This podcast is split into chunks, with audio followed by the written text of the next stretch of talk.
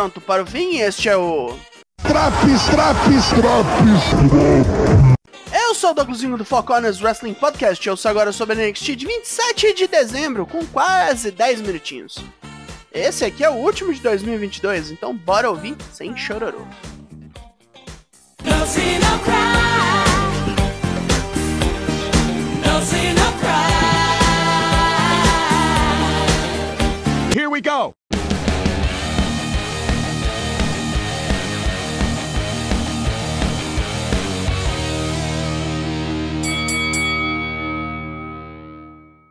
Já vamos começar com porrada. Luta 1: Julius Creed vs JD McDonough. O Funko Pop humano puxa a briga pro Cat aplicado, tentando entortar algum pedaço do irmão credo mais velho. Com as catimbas de JD, a coisa descamba pra tapa na cara bem rápido. Julius tem seu braço entortado pelo cabeçorra e vai parar fora do ringue. Ele reage com um backbreaker e uma joelhada voadora, mas vacila e é torcido e maltratado por bons minutos pelo de crânio avantajado. E ambos se quebram no Spanish Fly todo torto. JD pega Julius num Brainbuster, sobe pro Moonsault e erra. Julius não perdoa e mete um Lariat de descida para eliminar o oponente. Ainda o Cher aparece depois da luta, reafirmando o desafio aos Creeds no New Year's Evil. Tony D'Angelo está pronto para sua vendetta. Vai bater em Wesley onde mais dói, tirar dele o cinturão norte-americano. Mas e de Jack? Pergunta a repórter Mackenzie Mitchell. Supostamente, Stax cuidou dele. Ai, que catito! A Schism analisa seus três rivais de hoje e proclama que Odyssey Jones, Malik Blade e Idris Enofe vestem máscaras de falsa felicidade para preencher o vazio em suas almas. A Schism não tem esse problema, pois são uma família completa. Quatro raízes da mesma árvore. Vocês lembram quando parecia que eram uns 20 caboclos essa porra dessa facção? Mas de volta ao tema de vingança. Luta 2, Wendy Chu vs Cora Jade. Wendy não dorme no ponto e vem a milhão pro ringue quebrar e macetar a Anã Villa, que já toma um sacode bruto. Jade pega seu taco, mas R continua se fudendo. É dois pra lá e dois pra cá. Quando Jade acerta um backdrop e tenta quebrar o braço da bem dormida, que reage na raiva com um powerbomb, um suplex e um full Nelson Slam.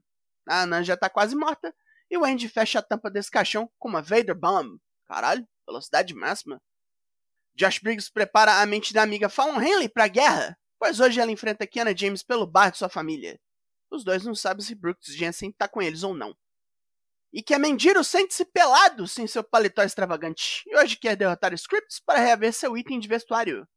Luta 3, e que a Mendiro vs Scripts. Reginaldo de máscara chega com o paletó roubado e já dá um susto em Diro, que reage na pirueta, como faz o acrobata Larápio. Os dois disputam espaço na terceira corda e Diro leva a pior, sendo empurrado de lá. Scripts então executa o oponente com seu flip senton, sem humor, sem piadas. Vitorioso, Reginaldo cobre Diro com paletó.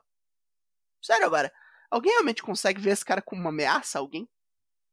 Em mais uma promo curtinha, Oro Menza continua seu plágio de DJ do Street Fighter, comparando a pista de dança com o ringue, pois ambos possuem uma interatividade frenética com ritmos. Sua meta é duplicar essa vibração no NXT. Falando assim parece até sacanagem. Alba Fire já tá de saco cheio das bruxarias de Isla Dawn.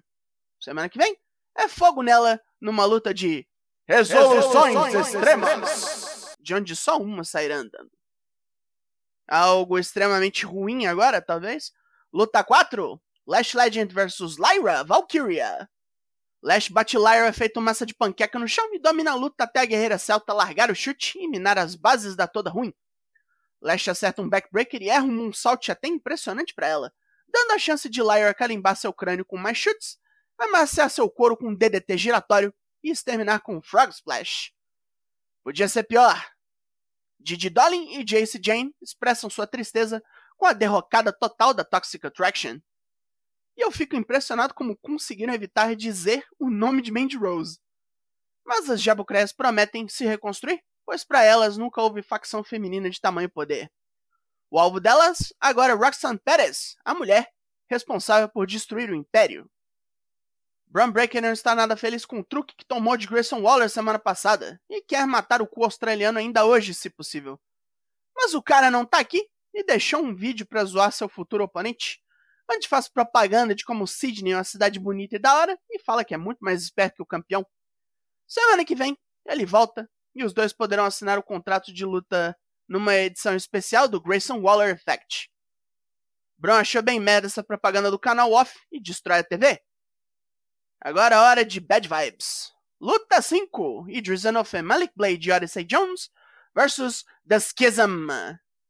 Rip Fowler e Jagger Reed fazem um bom trabalho de frear Blade e Enofe, com Odyssey Jones amassando todo mundo. Vendo que o trabalho e a equipe é a única salvação para derrubar o Coisa Grande, Gacy, Fowler e Reed metem neles seis mergulhos suicidas. Livres para agir, Gacy e Fowler erguem Enofe e Blade na cadeira elétrica, e Reed derruba os dois com lariats duplos. Enofe ainda toma um par de Codebreakers dos Marmotas, e Gacy termina essa luta com o Upside Down. Caralho, que surra! Semana que vem vai ser um rolê atarefado para Trick Williams e Carmelo Reis. Trick pega Axiom, que segundo o Capanga voa, roda, corta, rala, pica, fatia e faz batatas fritas, mas não vai vencê-lo. E Reis tem Apollo Cruz pela frente, o homem que o impede de um desafio direto ao título principal da casa. Apollo tem a escolha de sair da frente por conta própria, mas Reis preferirá obrigá-lo. Agora é hora de decidir o destino de um humilde estabelecimento comercial. Luta 6: Fallon Henley vs Kiana James. Henley vem com pressa e se lasca um bom tanto, entrando em várias porradas fáceis da Faria Lima. Fallon joga a rival de bunda no chão e carimba sua orelha com uma voadora, forçando Kiana a ir pro jogo sujo. Não adianta muito. Fallon escapa de várias manobras, mete um facebuster nela e entra com o joelho na cara de Kiana para vencer. O boteco está salvo! Brooks quer consolar a riquinha perdedora e fica conflitado. Roxanne Perez ainda não acredita que venceu o título das mulheres, mas sabe que pode perder esse cinturão tão rápido quanto ganhou. Então, acabou a lua de mel e a porrada vai voltar a comer.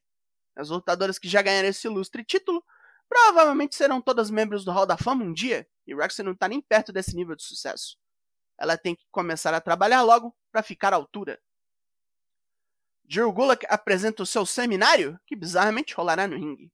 Hank Walker está com ele e assiste o veterano do catch demolir três jovens competidores.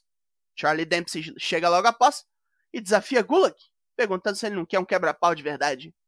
Walker se mete e Dempsey muda seu foco para ele, falando que fará do ex-segurança um exemplo. Gulak promete que Walker estará pronto para a semana que vem. Vai dar ruim pro Seth Rogen. Mas isso a gente vê depois, porque agora é Main Event! Luta 7: Tony D'Angelo vs Wesley pelo título norte-americano. Tony D vai resolvendo o problema da agilidade herbocinética do campeão, entortando-lhe as pernas, com uma ocasional porrada aqui e ali, como uma hora que Lee voa na mesa dos comentaristas batendo a canela e o joelho. O Aero Maconha não se abala e continua voando com suas porradas. No momento crucial, Dijak ataca o capanga Stax, distraindo Tony, que trabalhava a perna de Lee depois de uma powerbomb avassaladora. O campeão se levanta e mata o mafioso com seu backflip kick enquanto um sequestro acontece. Vem de programa! Pontos positivos. Abriu bem maneiro o programa. Teve uma luta de mulher da hora, embora curta, que foi Wendy Tree Cora Jade. O Schism lutando mais do que falar, valeu mais a pena do que eu esperava. E o main event funcionou. Terminou de um jeito que não enterra o Tony D'Angelo. Eu não esperava muito de um programa gravado e, bem, eu não ganhei. Pontos negativos. As outras lutas de mulher foram curtas demais e uma delas envolveu a Lash Legend. Vocês já sabem o que eu acho sobre ela. Scripts? Não dá, né, velho? Não dá. Volta com o Reginaldo pros bastidores e faz outra coisa. O NXT dessa semana ganha nota 5 de 10. E em honra a Richard Pryor, famoso comediante, acabou esse Drops. Porcona se encontra de férias até janeiro, e até lá você pode acompanhar os Drops comigo, ou você pode ouvir de novo um semanal que você gostou mais. Fica a seu critério aí. Eu sou o Douglas Jung nós somos o Honest Wrestling Podcast, e semana que vem estamos aí. Logo mais, tem mais, e até!